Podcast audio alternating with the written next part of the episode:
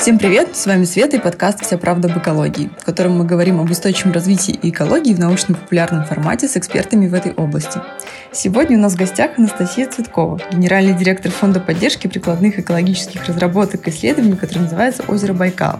С Анастасией мы поговорим о водных ресурсах, а также о Байкале, глубочайшем озере на планете, крупнейшем природном резервуаре пресной воды и самом большом по площади пресноводном озере на континенте, как описывает Байкал в Википедии. Мы обсудим тему водных ресурсов через призму одной из целей устойчивого развития ООН, или сокращенно их называют еще ЦУР. Мы обсудим цель номер шесть, которая звучит как обеспечение наличия рационального использования водных ресурсов и санитарии для всех. Краткое название «Чистая вода и санитария». Анастасия, добрый день. Здравствуйте, Светлана.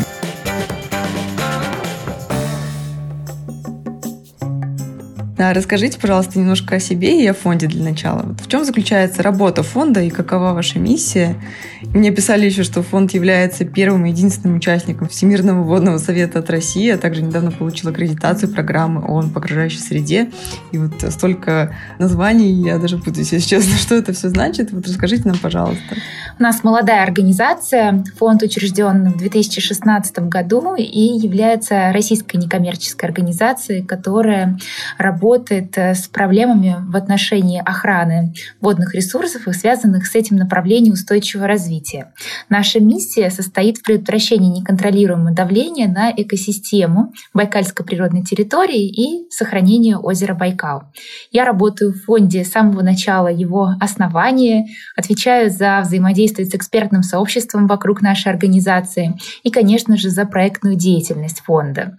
Идея изначально фонда состоит в том, чтобы усилить голос некоммерческого сектора в водной повестке.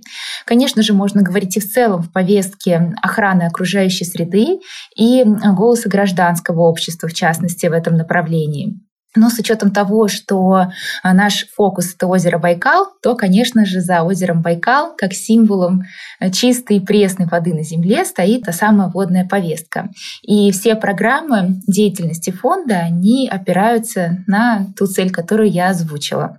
Мы работаем с такими целями устойчивого развития, как э, цель номер шесть, о которой вы сказали в самом начале, чистая вода и санитария.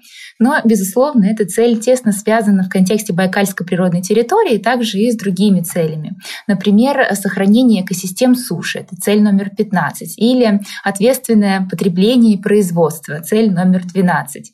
И, конечно же, наша деятельность не была бы возможна без вклада в цель номер 17 устойчивого развития, которая посвящена партнерству в интересах устойчивого развития. Потому что все наши программы, они, безусловно, осуществляются в партнерстве с научным сообществом, с локальными экологическими организациями и с органами государственной власти. Потому что основной принцип нашего взаимодействия, что мы вырабатываем экспертизу, поддерживая научные исследования, поддерживая локальные некоммерческие организации и делимся нашими знаниями с теми, кто принимает решения ведем этот диалог в партнерстве и настаиваем именно на том, что в диалоге может быть э, достигнуты существенные продвижения вперед. К слову, сегодня мы встречаемся с вами в такой знаменательный день. Это Всемирный день водных ресурсов, 22 э, марта.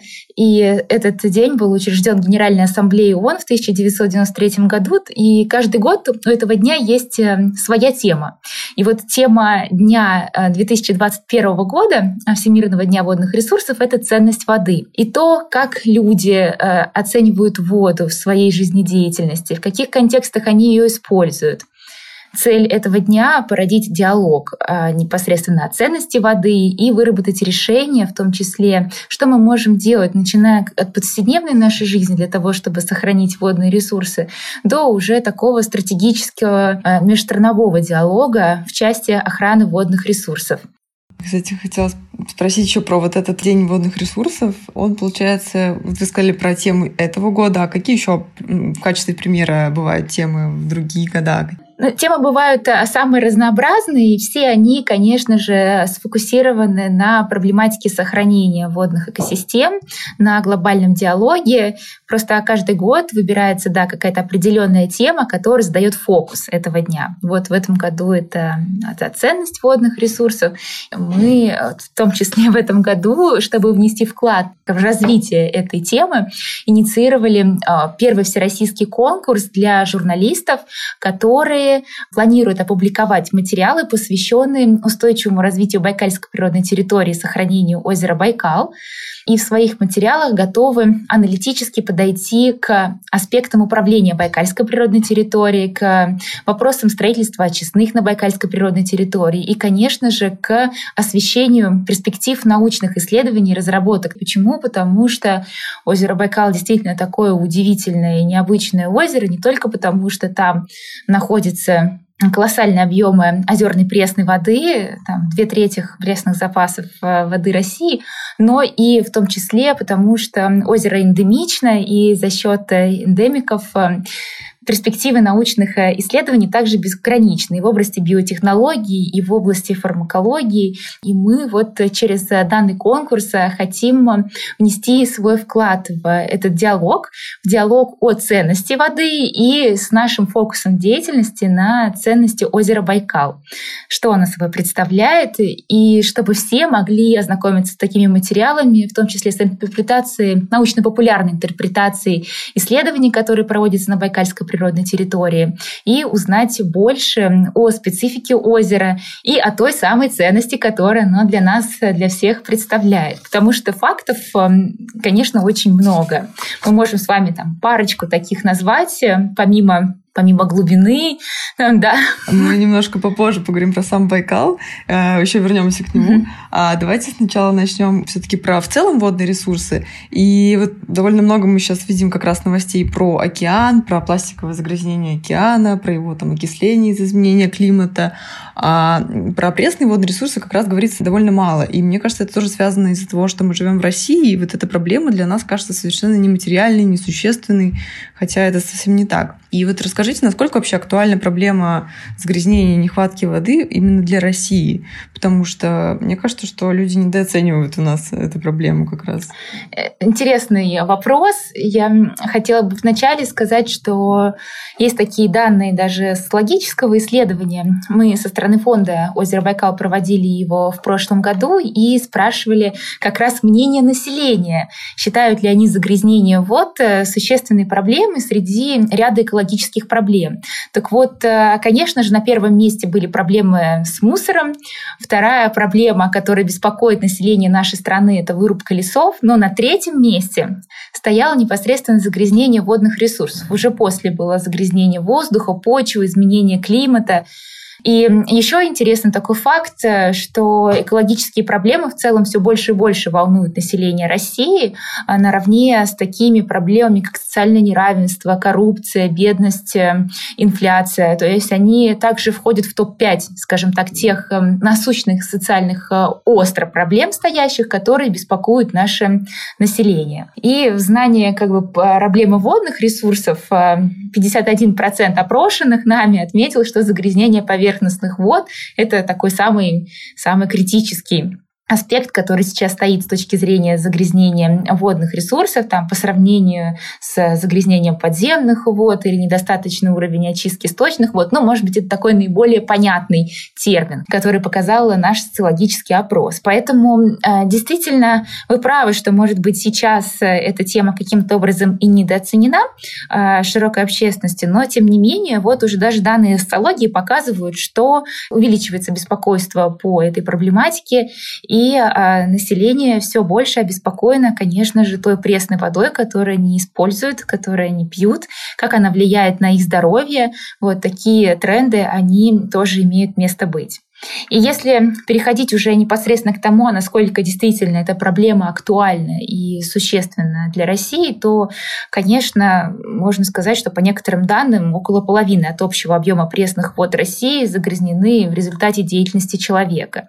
И здесь э, цифры могут варьироваться, но наибольшее давление испытывают бассейны Волги, а, Аби, Амура, и это, конечно, критично для общей экологической обстановки как в регионах, так и для здоровья людей, чьи дома снабжаются водой из этих бассейнов. И, конечно, степень а, риска зависит э, в том числе и от уровня канализации, которая есть в городах, которые снабжаются водой из этих бассейнов, потому что также этот вопрос, он неоднозначен и варьируется от региона к региону а, по а, качеству канализационных систем.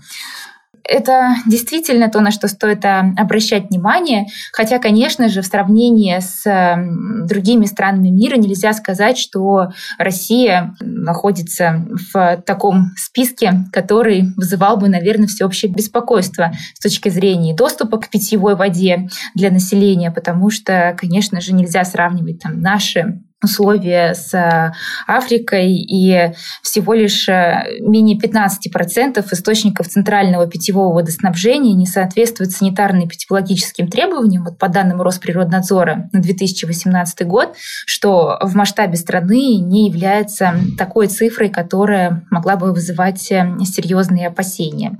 Но, тем не менее, знакомясь с государственным докладом о состоянии использования водных ресурсов Российской Федерации, нельзя не сказать сказать о том, что а, внимание к сохранению водных ресурсов оно постепенно увеличивается. И в 2018 году как раз был принят федеральный проект «Чистая вода» национального проекта «Экология», который поставил а, с собой а, целью обеспечить до 99% городского населения безопасной питьевой водой из централизованных систем водоснабжения уже к 2024 году. То есть это... Сейчас известно, сколько примерно процентов а, населения уже получают эту воду. То есть с чем вообще сравнивать? Потому что 99 это прям, ну, очень высокий, наверное, процент. Это такая э, цель большая, амбициозная, но самое главное, что цель стоит в обеспечении безопасной питьевой водой, да, то есть цифры действительно сейчас есть, что вот э, там 15%, ну, порядка 15% э, составляет доля водопроводов, не соответствующих санитарно-эпидемиологическим требованиям. Или, да, например, что вот всего лишь э, менее 4% населения, городского населения, населения Российской Федерации не обеспечено водой, которая соответствует требованиям безопасности. Поэтому если говорить про именно безопасную питьевую воду там, для городского населения, то в целом это вполне достижимая цифра для нашей страны при там, объединении усилий и при качественной реализации национального проекта «Экология». Вот если, соответственно, опираться на статистику там, государственного доклада о состоянии использования водных ресурсов и на результаты мониторинга качества воды, который делает Росприроднадзор. Ну а, конечно же, если уже обращаться не к городскому населению, если мы будем с вами смотреть на сельскую местность, то здесь ключевой вопрос для России, который совершенно актуален, это обеспечение непосредственно теми самыми локальными очистными сооружениями, обеспечение канализации, системой да, сточных вод э, таких сельских населенных пунктов, потому что здесь э, цифры бывают э, совершенно разные, и они иногда вызывают большое беспокойство со стороны мировой общественности с точки зрения необеспеченности наших сельских поселений, понятной центральной канализации и как раз той самой системы системы, если можно так сказать, да, санитарии.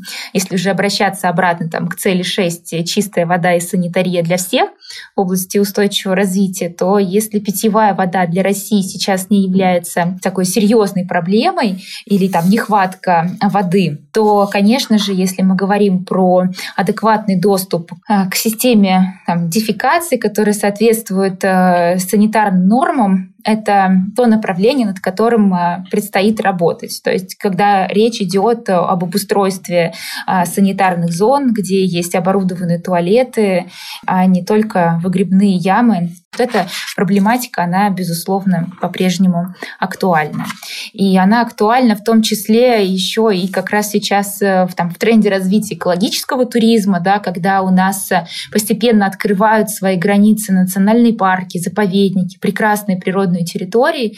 Но прежде чем пустить туда туриста, необходимо оборудовать эти территории а, теми самыми санитарными зонами, чтобы не наносить ущерб ущерб экосистеме, потому что скажем так, и без туалетов э, экологический туризм будет э, тяжело возможен э, для реализации. Да, я как раз хотела сказать, что вот, мне кажется, в экотуризме, когда речь идет о особо охраняемых природных территориях, каких-то парках, которые находятся далеко от городов. А это действительно проблема. Вот в сравнении путешествуешь по Европе, например, там везде есть эти туалеты, там все цивилизовано в плане, все это вывозится, а у нас все ходит в лес, к сожалению. Это, мне кажется, довольно большая проблема тоже по отношению к развитию туризма в России. Да, она очень большая, и, конечно же, во многом она требует целевого финансирования. То есть э, здесь нельзя обвинять э, местных жителей в том, да, что, что например, они не хотят хотят оборудовать, да, ну, оборудовать так, как это будет соответствовать там, различным экологическим нормам.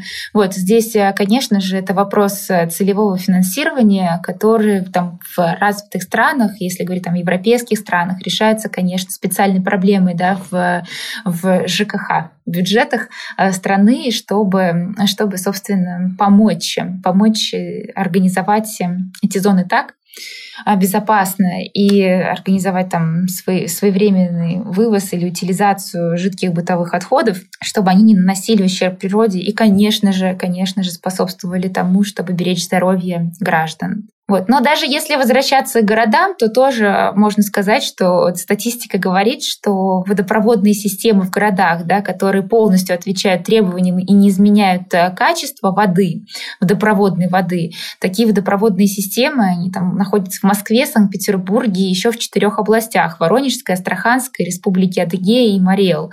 А, к сожалению, конечно же, и вот в контексте в городском тоже важно отмечать, что необходима постоянно такая реновация, обновление водопроводных систем, чтобы даже если есть э, центральное водоснабжение, то оно требует обновления, оно требует обновления для того, чтобы население получало чистую воду. Да, насколько я знаю, как раз сказали про Волгу, то, что она одна из самых загрязненных, и я видела, что сейчас проводится довольно много исследований по Волге, как раз берут пробы воды и смотрят ее качество, и вообще поняли, что она очень в плохом состоянии, в том числе потому, что вот эти вот очистные сооружения в городах, которые там находятся, а их там очень много, а, они как раз уже выходят из строя, их уже нужно обновлять и проводить реконструкцию, реновацию и так далее. Поэтому полностью поддерживаю ваши слова про то, что нужно этим заниматься. Ну да, в рамках нас проекта «Экология» как раз есть целый подпроект, который называется в рамках чистой воды оздоровления Волги. Поэтому не случайно в ваше поле зрения попадает сейчас исследование.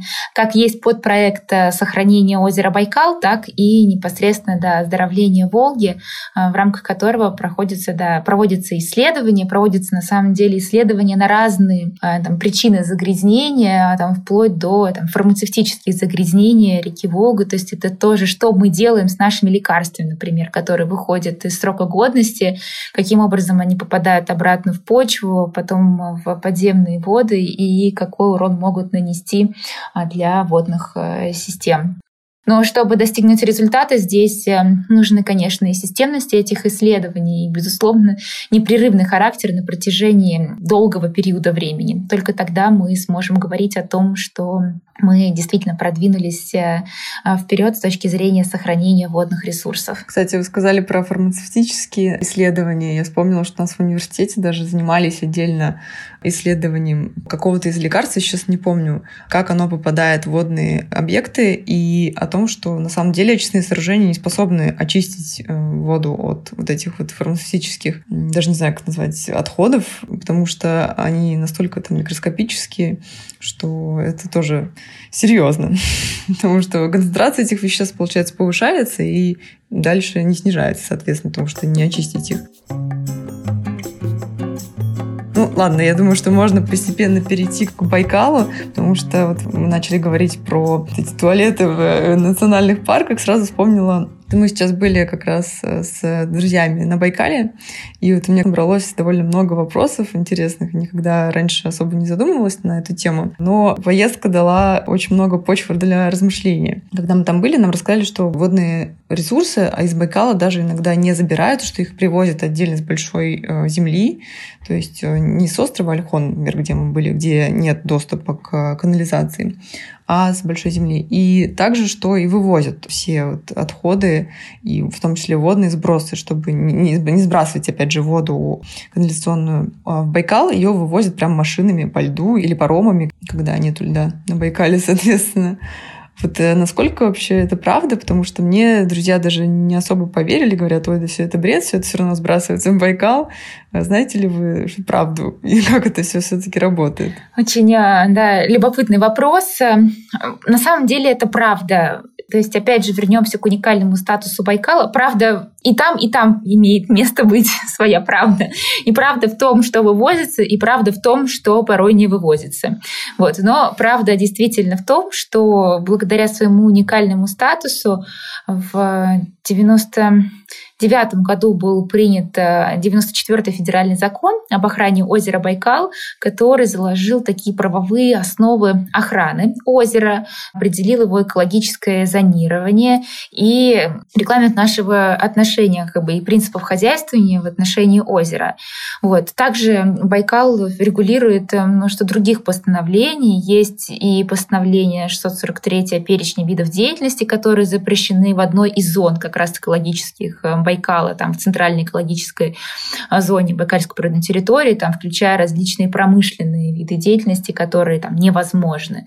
Есть а, приказ 83, его вот утвердили в 2020 году, сейчас новыми нормами предельно допустимого антропогенного воздействия на экосистему озера Байкал и также там перечня веществ, которые могут попадать в озеро Байкал какие являются там опасными, высокоопасными, умеренно опасными для уникальной экологической системы озера Байкал. И, конечно же, наверняка вы знаете про то, что Байкал входит в список всемирного природного наследия ЮНЕСКо с 1996 года. И, конечно же, этот статус тоже накладывает как раз те самые ограничения, которые зафиксированы и в федеральном законодательстве об охране озера Байкал. И вот все эти законы законы, они всячески регламентируют э, как деятельность, которая возможна, так и, конечно же, обращение, в том числе со сточными водами и со сбросами воды в Байкале. Что касается того, что вода привозится и увозится, да, э, сейчас э, есть острая проблема, связанная непосредственно также с обновлением очистных сооружений, которые есть в населенных пунктах на берегах Байкала, и проблема с строительством новых очистных сооружений, решений, которые бы соответствовали тем самым высоким нормам сброса сточных вод в озеро Байкал. И это такой серьезный вопрос, который обсуждается уже на протяжении там, длительного времени, о том, что нужно послабить нормы, чтобы построить очистные, потому что нет очистных, которые бы соответствовали тем самым строгим нормам озера Байкал. Вот. Но, э, с другой стороны, э, все ученые настаивают на том, чтобы нормы оставались максимально строгими, потому что экосистема настолько уникальная, настолько близка к дистилляту вода и настолько слабая у нее минерализация, ситуация, что если применить к ней те же самые нормы, которые используются для других водоемов, то мы рискуем потерять э, ту самую там эндемичную на 60% э, фауну там, в глубинной части Байкала и потерять э, ту, ту самую уникальную воду, которую мы сейчас имеем. Поэтому здесь спор такой, он постоянно продолжающийся. С одной стороны, нужно учесть интересы местных жителей, которые проживают на берегах Байкала. С другой стороны, действительно сохранить его максимально в первозданном виде, потому потому что безграничен потенциал для научных открытий, ну и даже, опять же, вернуться к той цифре, что это там фактически пятая часть мировых запасов а, поверхностных вод Земли и четыре пятых пресных вод в Российской Федерации, вот, то, конечно же, э, эти цифры, они заставляют нас задуматься что, о том, чтобы сохранять э, законодательство на максимально строгом уровне. И возвращаясь э, к тематике того, почему, собственно, эти ассенизаторские машины вывозят отходы, именно потому, что есть зоны, э, согласно экологическому зонированию, в частности, там в центральной экологической зоне озера Байкал, куда непосредственно относится и остров Альхон, как часть Прибайкальского национального парка. Там э, запрещена, запрещены действительно дренирование в почву жидких бытовых отходов, и именно поэтому организуется вывоз ассенизаторскими машинами этих отходов. Если следовать строго закону, то выгребные ямы в Фужире, в поселке на острове Альхон, они недопустимы. А забор воды тоже, ну, как бы просто, насколько я знаю, из Байкала вообще можно пить, э, ты там можешь плавать и пить воду, настолько действительно он чистый, а забор воды, получается, тоже запрещен или все-таки можно оттуда забирать воду для вот нужд каких-то, опять же, бытовых? Вообще, действительно, вся вода на острове Альхон, она привозная. То есть ее привозят и ее увозят обратно. На всех ответственных турбазах вам скажут, э, что делается именно так, и покажут непосредственно чаны, в которых эм, бочки, в которых хранится чистая вода, которую используют для хозяйственных нужд. Интересно. Я просто думала, что они только сбрасывать нельзя, а забирать можно, но забирать, получается, да, если все будут это делать, у нас там воды не останется. И, кстати, да, немножко пропустила вопрос про уникальность Байкала. Я вот хотела просто дополнить, что в Байкале, насколько я слышала, есть... Почему он такой чистый, кристально чистый, и вообще его можно, воду оттуда можно пить, а, потому что там как раз живут а, какие-то рачки, которые очищают всю эту воду. И сейчас проблема как раз есть тем, что их популяция сокращается, да, действительно, э, чистота воды в Байкале, она обеспечивается рачками и байкальской губкой, которая в том числе играет э, важную роль в, в очистке воды. А мы на протяжении нескольких лет поддерживаем программу долговременного мониторинга Байкала «Точка номер один». Это такая уникальная программа. Почему? Потому что она является самым длительным экологическим мониторингом в мире с точки зрения наблюдения за озерами, то есть ни одно озеро не находилось под наблюдением э, так долго, как озеро Байкал с 1945 года, непрерывно. Собственно, в рамках этой программы берутся пробы один раз э, ну, в течение одной там, двух недель, и происходит анализ э, фиты и зоопланктона, вот, то есть водорослей и разнообразных зоопланктонов, как раз тех самых рачков, вот, на предмет их состояния. Также анализируется прозрачность воды, ее температура, и как раз эти пробы позволяют судить о том, а, что происходит с экосистемой озера Байкал.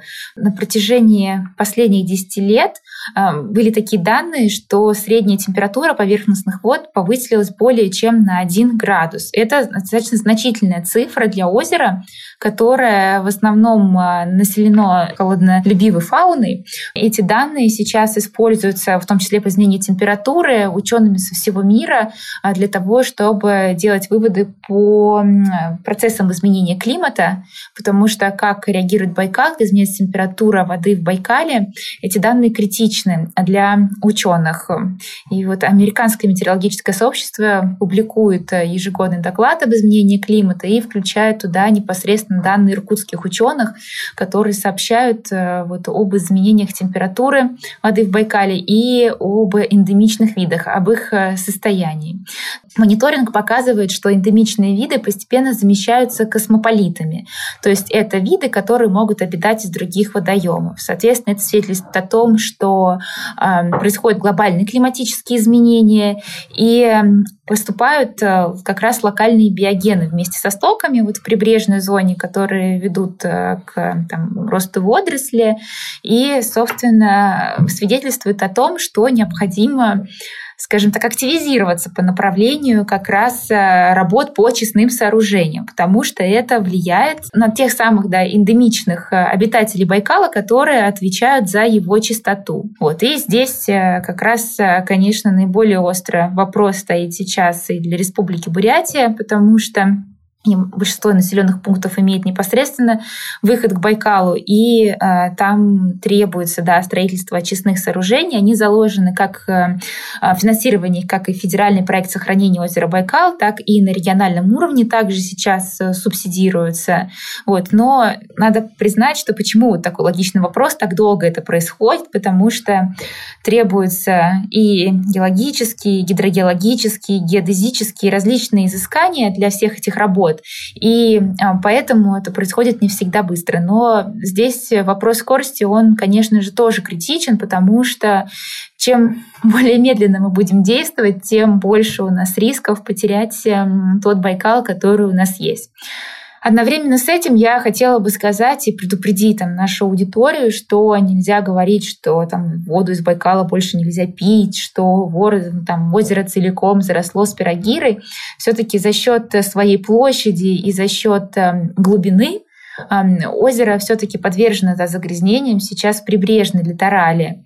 Но для того, чтобы они не распространялись на всю акваторию, э, необходимо действовать сейчас, потому что и рост туристического потока, а, он, конечно же, будет вносить свой негативный вклад э, в отсутствие очистных сооружений. И, опять же, если не решится проблема с рекультивацией отходов закрытого Байкальского целлюлозно-бумажного комбината, сейчас предпринимаются шаги, потому чтобы его рекультивировать, но, тем не менее, это тоже такая острая насущная проблема, которая может э, стать колоссальной угрозой для экосистемы там, при попадании а, накопленного ущерба в, непосредственно в воды Байкала. И когда э, сейчас там бывают такие мнения, что вот заболачивание в Байкале, здесь э, все-таки тоже важно понимать, что прозрачность воды — это сезонный фактор, и, например, когда в августе состоится путешествие кого-то на Байкал, минимальная прозрачность воды будет обнаружена именно в августе, а, встречается да? такой сезонный фактор, да, потому что это зависит от степени развития там, фитопланктона mm. и, собственно, планктонного сообщества рачков в том числе. Это естественные процессы. Здесь э, важно, конечно, рассказывать об этом аудитории, чтобы э, не было таких э, слов, как Байкал умирает. Нам нужно, конечно же, объединять усилия вот, для того, чтобы его сохранять на, на каждом уровне. Со стороны там, некоммерческой организации мы поддерживаем как раз те самые научные исследования, которые позволяют получать данные о состоянии экосистемы и делать санитарно-микробиологическую оценку качества воды в озере Байкал, чтобы обнаружить какие-то там наиболее острые участки загрязнения. Мы делаем это в сотрудничестве непосредственно там, с Лимологическим институтом Сибирского отделения учреждения Российской Академии Наук. И там поддерживаем долговременный мониторинг Байкала, не биологии Иркутского государственного университета, программу молодых ученых, которые направлены на раскрытие там, научного потенциала озера. Исследуем эндемиков Байкала, известного тюленя, байкальскую нерпу, например.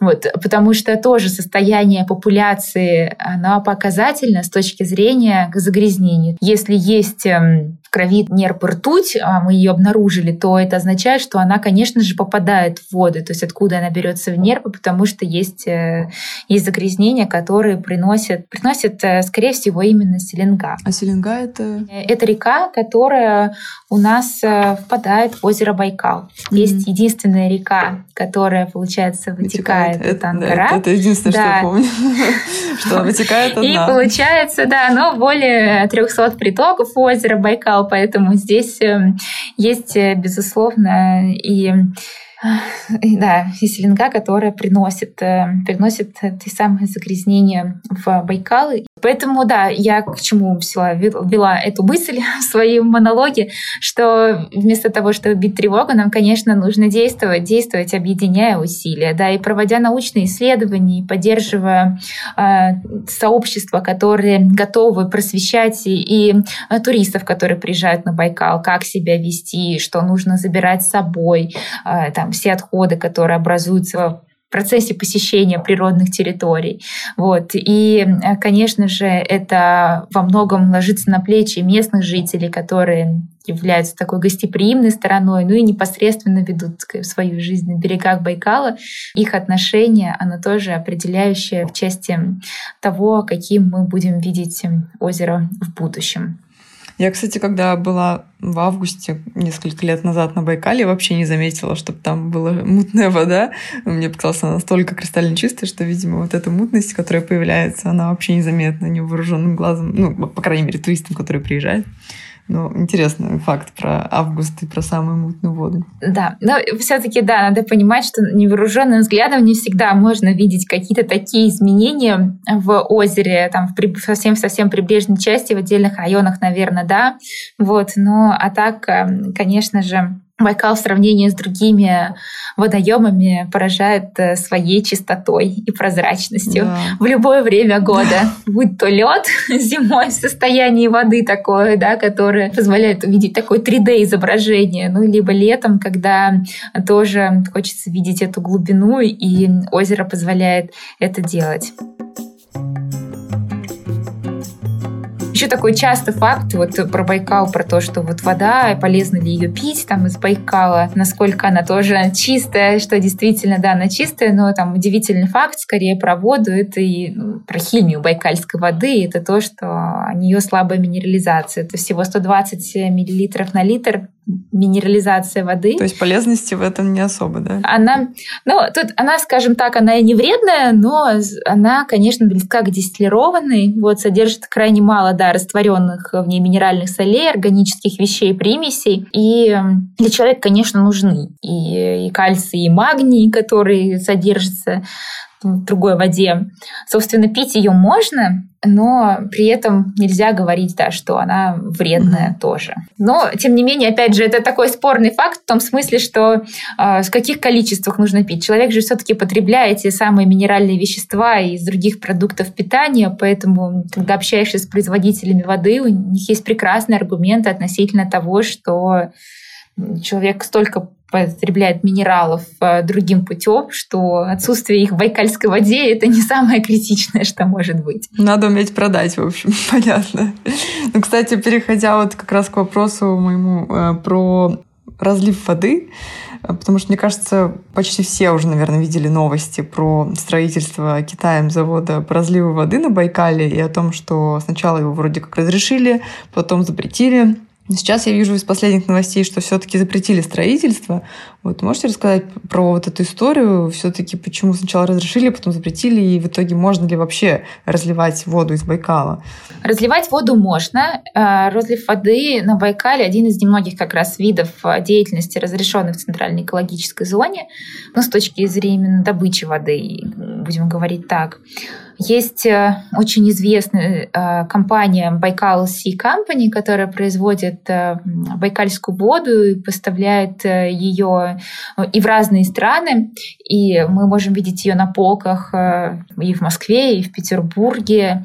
Вот вода Байкал 430. У них э, прекрасно оборудованный завод, он находится в городе Иркутск, то есть вода просто добывается в, непосредственно на Байкале, но потом привозится э, уже в Иркутск, и именно там находятся станции розлива со всеми возможными нормами, которые соблюдают именно безопасность и для природы, и для человека, скажем так. Есть еще заводы, которые совершенно легально работают э, по розливу байкальской воды и в Иркутской области, и в Республике Бурятия. Когда-то специалисты или многие Технологического института, как раз тоже Сибирского отделения наук, они рассчитали, что без вреда для озера можно забирать около 400 миллионов тонн воды в год. Вот я лично не могу ручаться за эту цифру, могу ее зацитировать э, от лимонологов, но, собственно, да, эта цифра существует. Вот случай, о котором вы говорите, он относится к строительству завода компании «Аквасип», она на 99% принадлежит китайской фирме. А, был план действительно по строительству завода и по розливу воды, в последующем ее экспортом в Китай. Но в ходе завода были выявлены, в ходе строительства завода,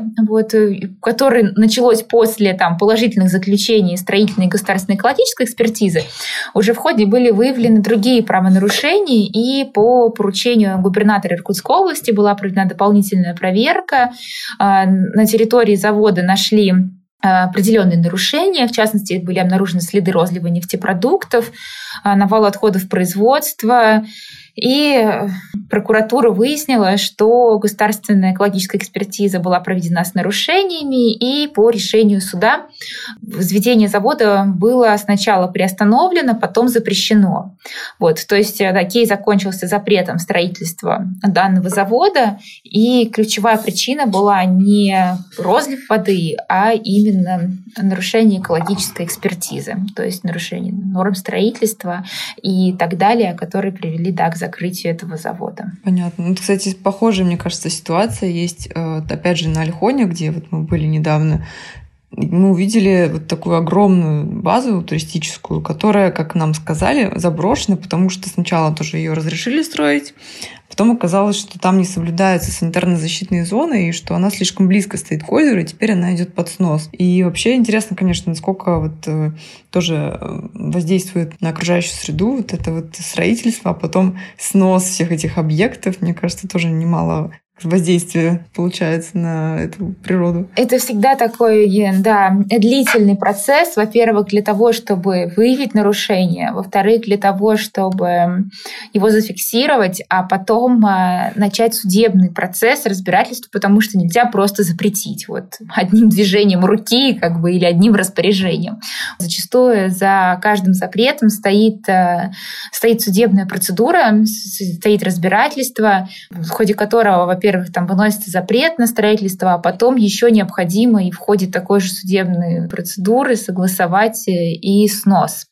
Вот, поэтому это то, чем занимается как раз да, прокуратура. И на Байкале вот уже несколько лет сейчас действует Байкальская межрегиональная природоохранная прокуратура, которая э, как раз является таким органом, направленным на борьбу с подобными правонарушениями и с выявлением незаконных случаев строительства. Вот эта инициатива на самом деле помогает сейчас э, бороться как раз с теми самыми нелегальными турбазами, особенно с теми, которые еще иногда строятся как частное жилищное хозяйство, а потом эксплуатируются как гостиничные комплексы, естественно, опять же, без соответствующих норм там, по очистным сооружениям, вот, что ведет, конечно, к нарушению состояния экосистемы. Я вот как раз хотела сказать, что странно, конечно, что сначала вроде разрешили, потом все-таки запретили, и ну, такое ощущение, что раньше как-то меньше соблюдали все эти законы и меньше внимания было, а сейчас как будто все-таки больше уделяется внимание э, Байкалу и вообще всем близлежащим территориям. Но с другой стороны, такое ощущение тоже, что вот Байкалу столько внимания, а другим водным объектам в России как будто не хватает его. Вам так не кажется? Стро... Собственно, такого внимания... Ну что да, получается, что Байкалу вот э, все внимание идет на Байкал, а вот как будто водные объекты остаются в зоне серой. И есть риск, что им, не знаю, там меньше будут соблюдаться законы или какие-то требования. Или это все-таки не так?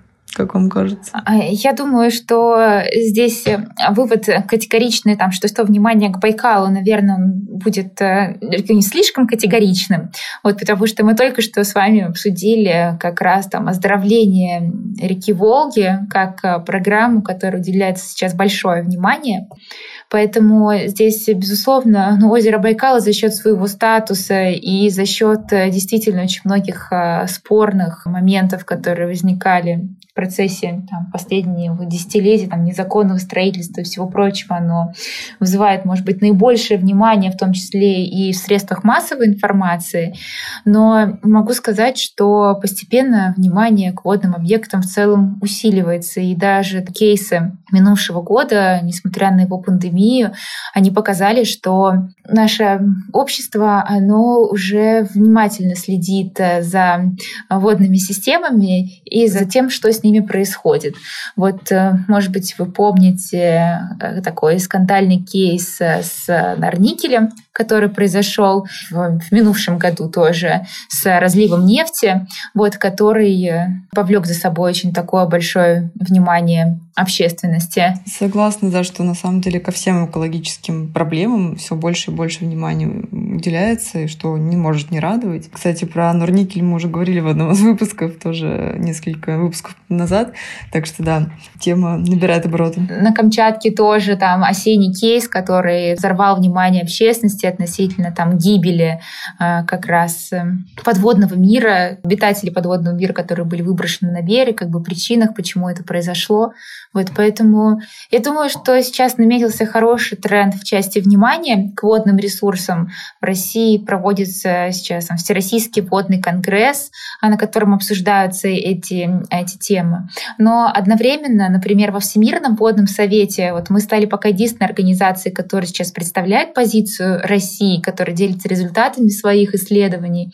И мы понимаем, что как раз вот в глобальном диалоге а, нам можно усиливать свое присутствие и, конечно, нам, я имею в виду, как к государству. И, конечно же, говорить здесь не только о всемирно известных водных объектах э, Российской Федерации, но и о стратегии управления водными ресурсами в нашей стране.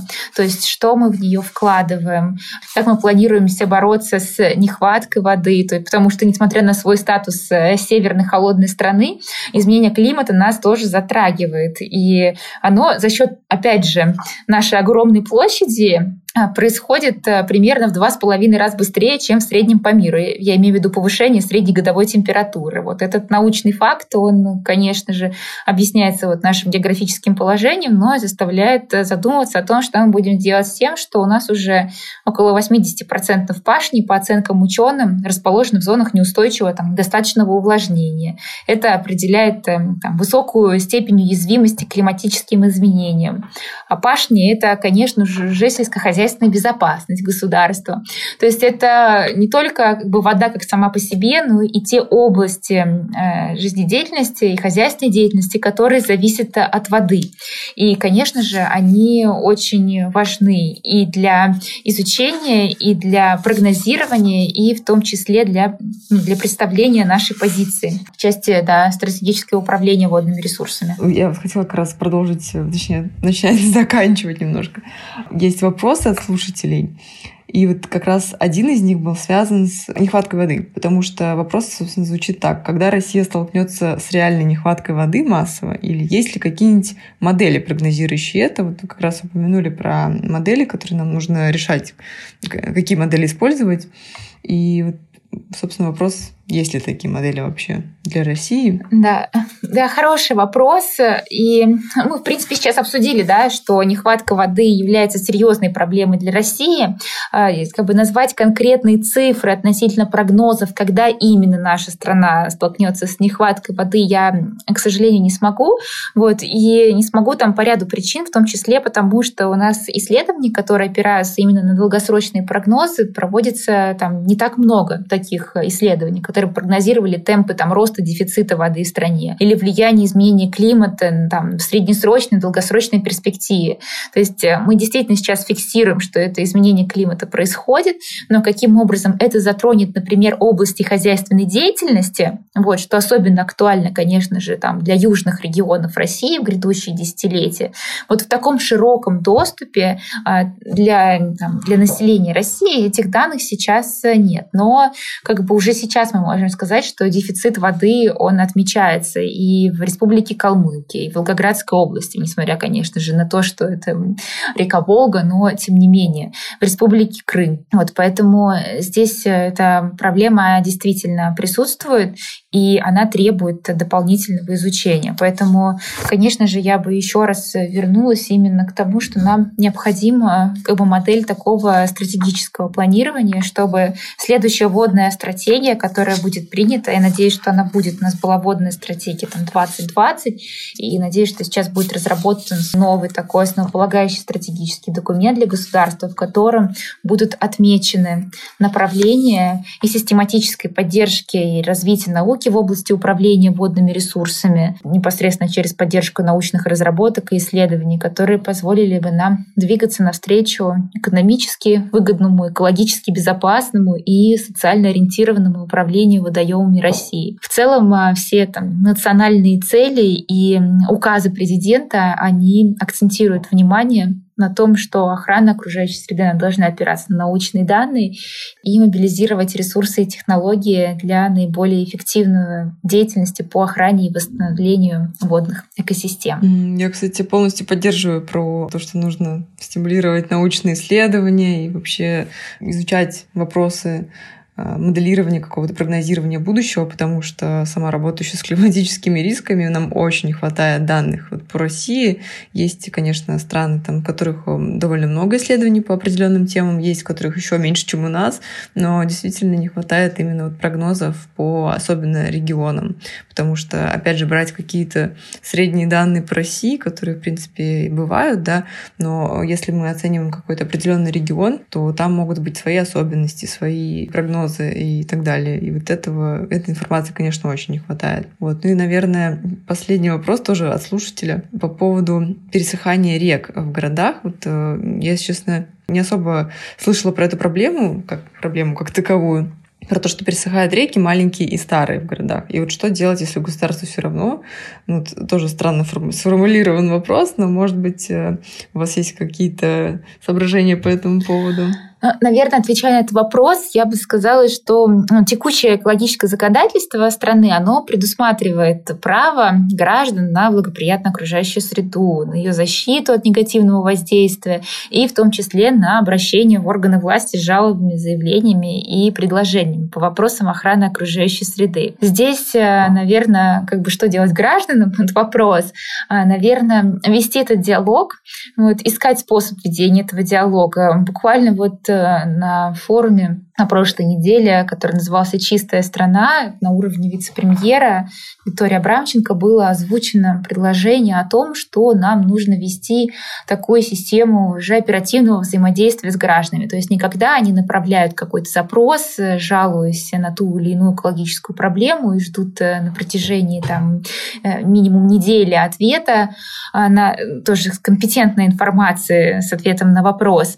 Вот, что Здесь, собственно, как-то нужно ускорить такую горячую линию коммуникации и вести такой открытый диалог, э, максимально публиковать открытые данные. Об открытых данных также э, сейчас много говорит Росприроднадзор, в части как бы, инициатив, которые в этом направлении принимаются. Поэтому э, объединять усилия, помнить, что мы, собственно, ответственны тоже за свой вклад в сохранение окружающей среды и посредством экономии водных ресурсов, если говорим мы сейчас э, про воду, и посредством участия в посильных мероприятиях, которые связаны и с очисткой, если там какие-то волонтерские действия, или поддержки профильных некоммерческих организаций, научного сообщества. Поэтому, да, привлечение внимания но, опять же, вот через тот самый диалог, о котором мы говорили в начале. Мне кажется, это то, что действительно важно в объединении этих усилий. Да, напоследок еще хотела попросить вас поделиться источниками информации, которые можно было бы слушателям изучить дальше на эту тему. Насколько я знаю, у вас еще и было соци... Э, социсследование. Да, у нас было на самом деле несколько, а, несколько социологических исследований, а, которые там посвящены как изучению отношения россиян к озеру Байкал, так вот и в целом к экологическим проблемам, или непосредственно жителей Иркутской области, Республики Бурятия тоже к экологическим проблемам озера Байкал. Все эти исследования у нас размещены на сайте в открытом доступе э, в разделе «База знаний». То есть это baikalfoundation.ru, раздел «База знаний», и там есть э, данные по нашей социологии, а также есть еще интересные данные наших научных исследований. То есть все научные отчеты, которые у нас есть по проектам, мы также публикуем в открытом доступе. В этих научных отчетах есть э, ссылки на различные научные публикации и на русском, и на английском, языках в уважаемых э, научных изданиях, где можно, скажем так, углубить свои знания об озере Байкал и прочитать больше того, что написано в Википедии в части его особенностей или э, его текущего состояния. Вот. Но из любопытных таких фактов, из социологического исследования, которое мы проводили еще в 2016 году, э, можно назвать такой факт, что озеро Байкал вошло в топ-3 мест, которые респонденты хотели бы там лично посетить. И перед выбором, куда бы они поехали бесплатно, на Байкал или на зарубежный курорт, опрошенные россияне в абсолютном большинстве случаев уверенно выбрали первый вариант.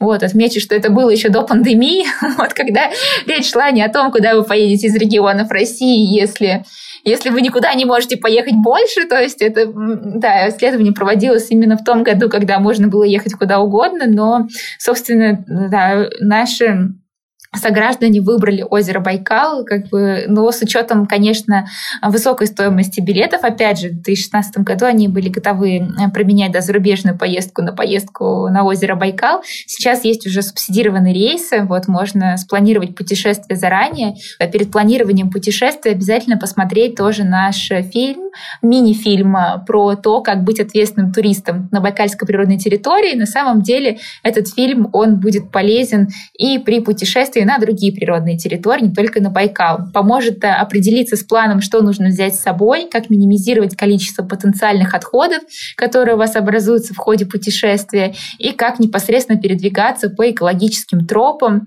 вот для того, чтобы не наносить ущерб природе. Вот поэтому я тоже искренне рекомендую посмотреть от э, своей команды такой маленький эко-просветительский проект. Это, кстати, супер рекомендация, потому что, мне кажется, это вообще нужно распространять максимально везде, потому что никто не в курсе, как это сказать, это даже, как быть правильным экотуристом. И... Да, э, ролик так и называется. Вот, а, да? Он есть на YouTube. да, да, он есть на YouTube. И, собственно, я думаю, что мы продублируем его ссылку, вероятно, в комментарии, для того, чтобы можно было получить к нему быстрый доступ. Да, обязательно. А, у ролика также есть субтитры на английском языке, поэтому и можно поделиться со своими друзьями за рубежом, чтобы они также планировали свое путешествие легко, заранее и вдохновлялись э, красотами дикой природы без ущерба, без ущерба для нее. Анастасия, спасибо огромное. Надеюсь, Байкал останется благодаря вашему фонду и вам лично более чистым и нетронутым, потому что безумно красивое место, конечно. Я всем советую посетить, кто еще не бывал. И летом, и зимой, а, и надеюсь, даже когда границы откроются, это не перестанет быть местом силы, местом вообще притяжения для туристов. Но да, помните, что надо быть ответственным экотуристом. А, и поддерживаю идею про просмотр ролика. А, и да, спасибо, Анастасия, что пришли к нам в подкаст. Спасибо большое за приглашение, за интересные вопросы и за готовность освещать такую тему, как сохранение водных ресурсов, потому что она, конечно же, очень важна. Вода наше все, краеугольный камень жизни.